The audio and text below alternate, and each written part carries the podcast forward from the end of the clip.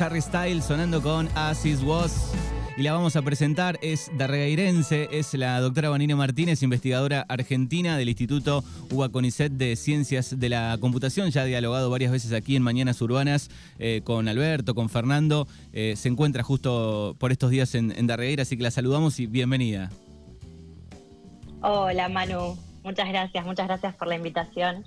Y bueno, nada, un placer, un placer estar acá hablando con vos. Bueno, felicitaciones. Eh, primero que nada, hace pocos días eh, supimos la noticia que obtuviste junto con otras dos personas el premio Conex 2023, eh, seleccionado entre las 100 personalidades más destacadas de la última década de la ciencia y la tecnología argentina en la disciplina Ciencias de la Información y la Inteligencia Artificial, si no me equivoco, ¿no?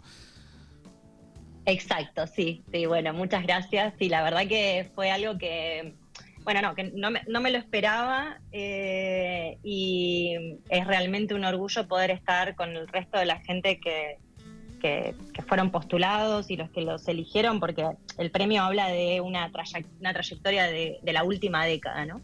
Eh, y, y, bueno, entonces eso implica todo el tiempo que yo estaba en Argentina y que se reconozca, eh, que, que, la ciencia me reconozca eso, la verdad que para mí es, es, súper motivador y es un orgullo y le quiero agradecer eh, a toda la gente de Darre que siempre por las redes sociales o por medios de amigos o familias me hace llegar su, apoyo y sus saludos y que es, muy lindo saber que, también la gente de mi pueblo eh, está orgullosa o me tiene, me tiene en, mente cuando pasan estas cosas lindas para uno. Eh, hay, muchos oyentes nuevos, obviamente el, público va cambiando también de la radio. Para poner un poquito en contexto, digo, vos eh, terminaste de estudiar en Darregueira, te fuiste a estudiar qué, a dónde, para, como para ubicar un poco. Sí, yo hice, bueno, en primaria y secundario acá en, en Darregueira. Eh, después hice, estudié licenciatura en Ciencias de la Computación en la Universidad del Sur en Bahía Blanca. Eh, después de eso me fui a Estados Unidos eh, a hacer un doctorado en ciencias de la computación, pero específicamente en el área de, inteligencia artificial. Estuve ahí hasta el 2010, hace un montón ya. Eh, sí, ¿nos escuchás ahí? Ay, la perdimos. Bueno, vamos a retomar la, la llamada.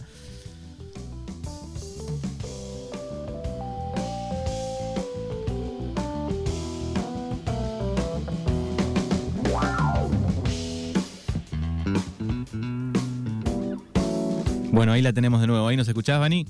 Perdón. Sí, sí, ahí los escucho. Hubo un problema con, internet. Bien, 2000, 2010. 2010 me fui para, para Oxford a, hacer lo que se llama el postdoctorado, que es, bueno, una vez que te recibiste de doctor, empezás a plantear tus propios proyectos y ver qué líneas de investigación vas a seguir en el futuro. Bueno, eso lo hice en, en Inglaterra y en el 2014 volví eh, repatriada a Argentina para trabajar como investigadora en el CONICET. Estuve unos años en la Universidad del Sur y después me fui para, para la UBA, al Instituto de Ciencias de la Computación, que es doble dependencia del CONICET con, la UBA.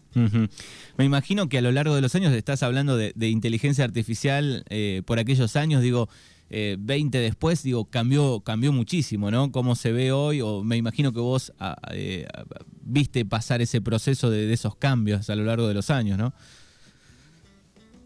Sí, cuando yo empecé a estudiar esto era, era un nicho. Eh, era un nicho dentro de la comunidad científica y ni hablar en, en, en, las, en la sociedad, ¿no? Digamos, cada vez que yo me presentaba y tenía que decir qué hacía, eh, tener que explicar qué era la inteligencia artificial era una cosa loca. Eh, a mí hoy me, sorprende mucho conocer gente que no tiene nada que ver con mi ámbito y les digo, no, yo trabajo en inteligencia artificial. Ah, ¿y qué pensás de tal cosa? ¿no? Entonces ya hay un conocimiento mínimo que la gente tiene donde ya reconoce que es un campo de investigación, un campo de estudio, de ingeniería, como quiera llamarlo, que está en, el pensamiento colectivo de la sociedad, que hace 10 años, no te digo 20, hace 10 años atrás eso no pasaba. y, en este puntual, en, este premio que, recibieron, digo, ¿en qué estabas, como para que el oyente pueda entender, en, qué eh, estaba enfocado, en qué estabas trabajando? Bueno, mira, yo tengo un par de líneas de investigación que son las que vengo trabajando desde, hace, eh, bueno, desde el principio de mi carrera. no me quiero meter en cosas muy técnicas, pero si nosotros pensamos que la inteligencia artificial eh, es la ciencia o la ingeniería de construir sistemas informáticos, o sea, sistemas digitales de computadora, que puedan automatizar algunas tareas que hacemos los seres humanos, que consideramos que no son eh, meramente manuales, sino que hay una, alguna forma de razonamiento por ahí. Eh, uno de los problemas con los que nos podemos encontrar es que cuando el sistema recibe toda la información que recibe, ya sea por medio de los datos o por la interacción con un, con un usuario, va a haber conocimiento que es inconsistente, va a haber conocimiento que es conflictivo entre sí. Nosotros los seres humanos todo el tiempo recibimos información que se contradice y tenemos mecanismos de razonamiento que nos ayudan a elegir por distintas, por distintas, de distintas formas eh, para dónde, con qué pedazo de información nos quedamos como para poder seguir avanzando, ¿no? Eh, entonces, por ejemplo, decir, bueno, yo quiero ir a tal lado, pero la puerta está cerrada. Bueno, nosotros tenemos mecanismos cognitivos que nos permiten buscar otras alternativas, ¿sí? O pensar cómo podemos salir de esa, de esa contradicción que en un en primer momento es como que detiene el proceso del plan que tenía. Bueno, entonces, la base de mi trabajo es, bueno, ¿cómo podemos hacer para que esos mecanismos que los seres humanos tenemos para resolver conflictos también los pueda hacer una máquina? Bien, eh, ahí vamos, vamos entendiendo. Por ahí ustedes, algo para, para entenderlo mejor, es los que han escuchado hablar ahora de chat GPT, uno se encuentra con que a veces estos, estos sistemas te dicen cosas que son falsas. Algunos lo llaman que alucinan, por ejemplo, ¿no? Entonces uno uno le pregunta cosas a ChatGPT y no puedes estar seguro que lo que te está diciendo es realmente la verdad en lo que nosotros entendemos que es la verdad, ¿no? Porque a veces inventan.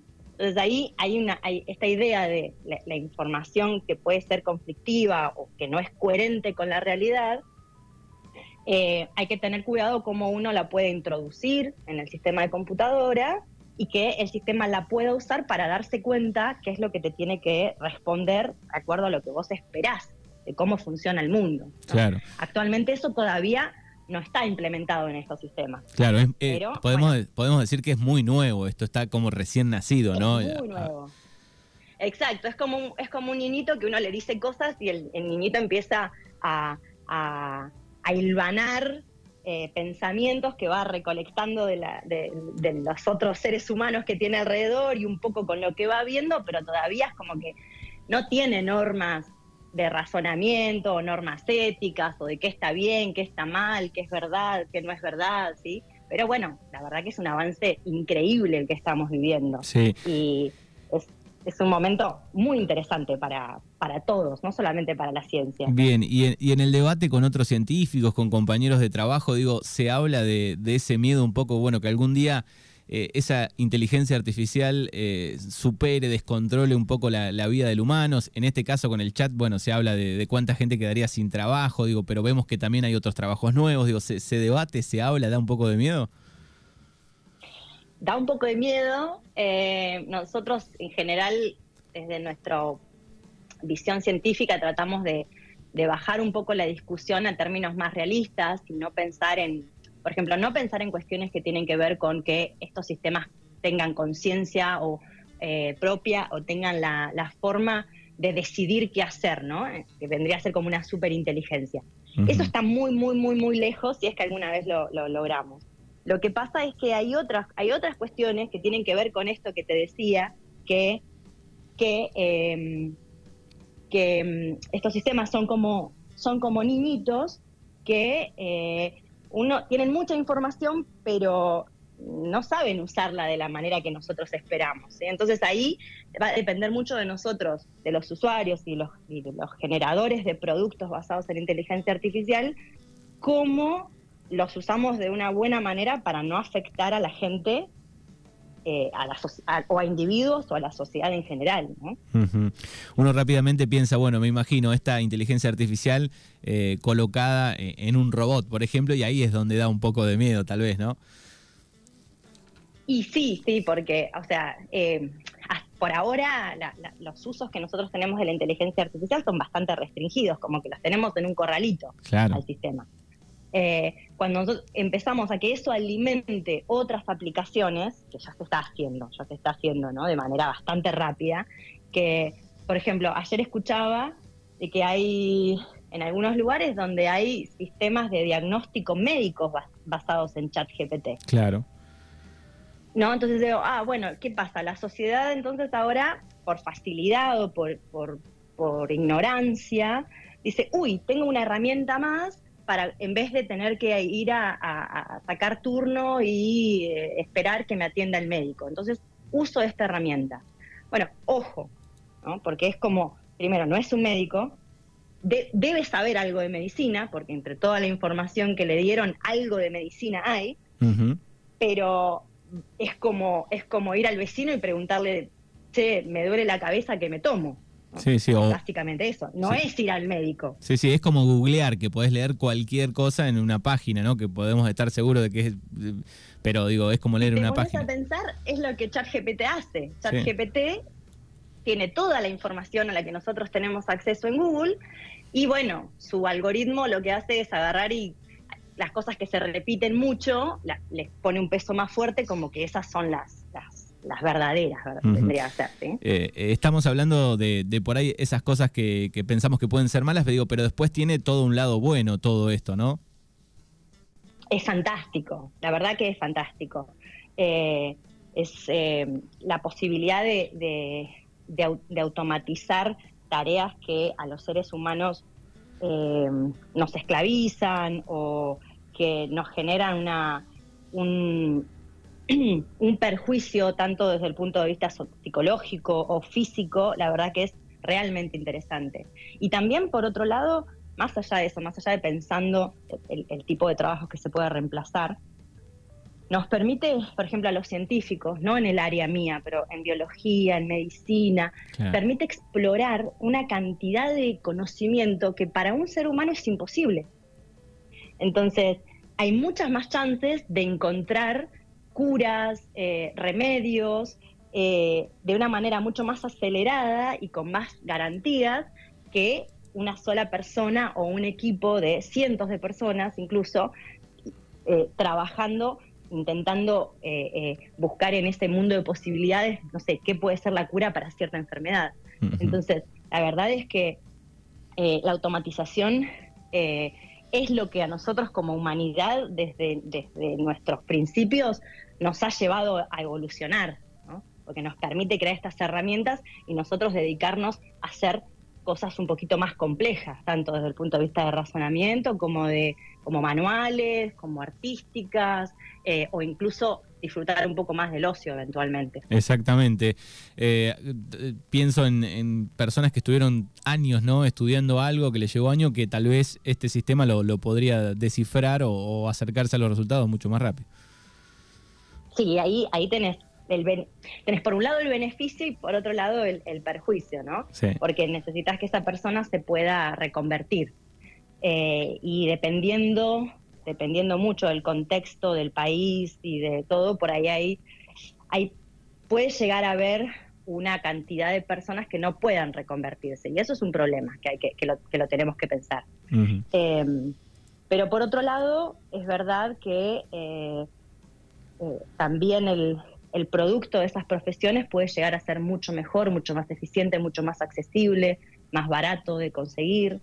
Eh, entonces, ahí hay, una línea bastante delgada que depende mucho de cómo, cómo encaremos, creo yo, como, como Estado, como sociedad, eh, esa, esa, transición, ¿no? Esa transición de adoptar la autonomía, de la automatización de las cosas y por otro lado tratar de que el status quo no cambie tanto para no dejar a tanta gente fuera del, del, trending, ¿no? Exactamente.